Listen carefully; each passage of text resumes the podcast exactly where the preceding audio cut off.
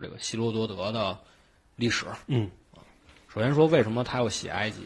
因为他认为埃及是整个世界上、整个人类最古老的民族。哎，可能还真是嗯在一般现在认为可能是苏美尔嘛，嗯，但是埃及呢，就跟真正说是按照历史的起源来说，应该都是比咱们这个中华文明要早不少。是的嗯啊。就小时候就看那个《中国上下五千年》嘛，嗯，看完《中国上下五千年》，你得看《世界上下五千年》。哎，这个世界上下五千年开篇讲的就是埃及。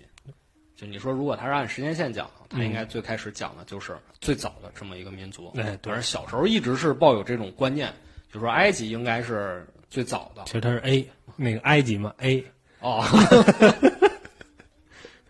对巴比伦 B，中国 C 中国可能 Z 呀、对吧就所以中国最后拆就了， 那你这前面不是按照那个汉语拼音吗？啊哦，